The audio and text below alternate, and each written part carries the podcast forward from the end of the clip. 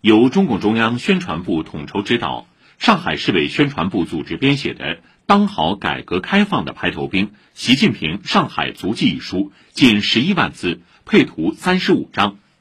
全面梳理回顾习近平同志在担任上海市委书记的七个月零四天里，遍布当年全市十九个区县的足迹。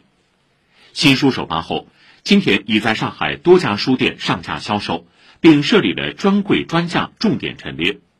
上海广大党员干部群众纷纷订购阅读，认真学习体悟习近平同志书写的上海故事、上海篇章。请听报道。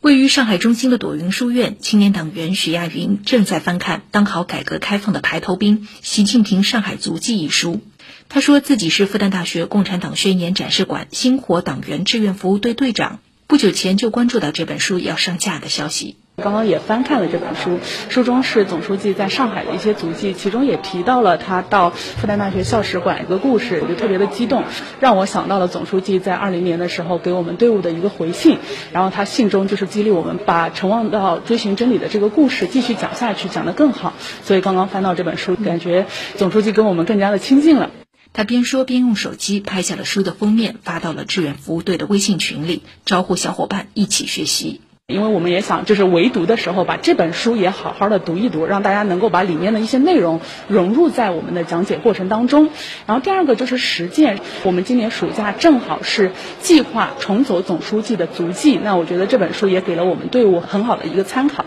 在中共一大纪念馆，一场围绕新书的学习交流会上，大家发言踊跃。书中提及，习近平同志曾先后四次瞻仰中共一大会址，并叮嘱一定要把会址保护好、利用好。老馆长张黎明十分感慨，分享了2017年10月，习近平总书记带领中共中央政治局常委瞻仰中共一大会址，重温入党誓词的情景。总书记要求，他们要在黄陂路兴业路路口下车，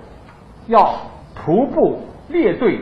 走进兴业路。走进一大会址，对党的诞生地的崇敬，这就开启了中国共产党最高领导集体的初心之旅和寻根之旅。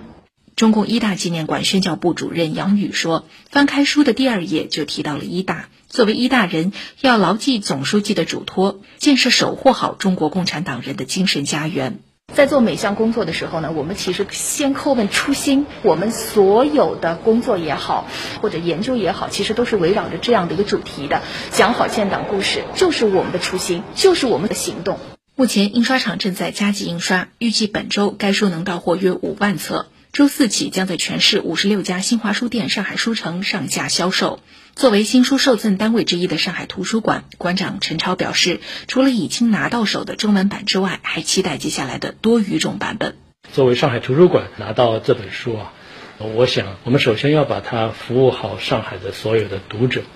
另外呢，也很期待它的多语种版本的书和这本中文书啊，我们将会一起把它送到上海图书馆在全球七十五个国家已经建立的一百七十七个上海之窗的服务点上去。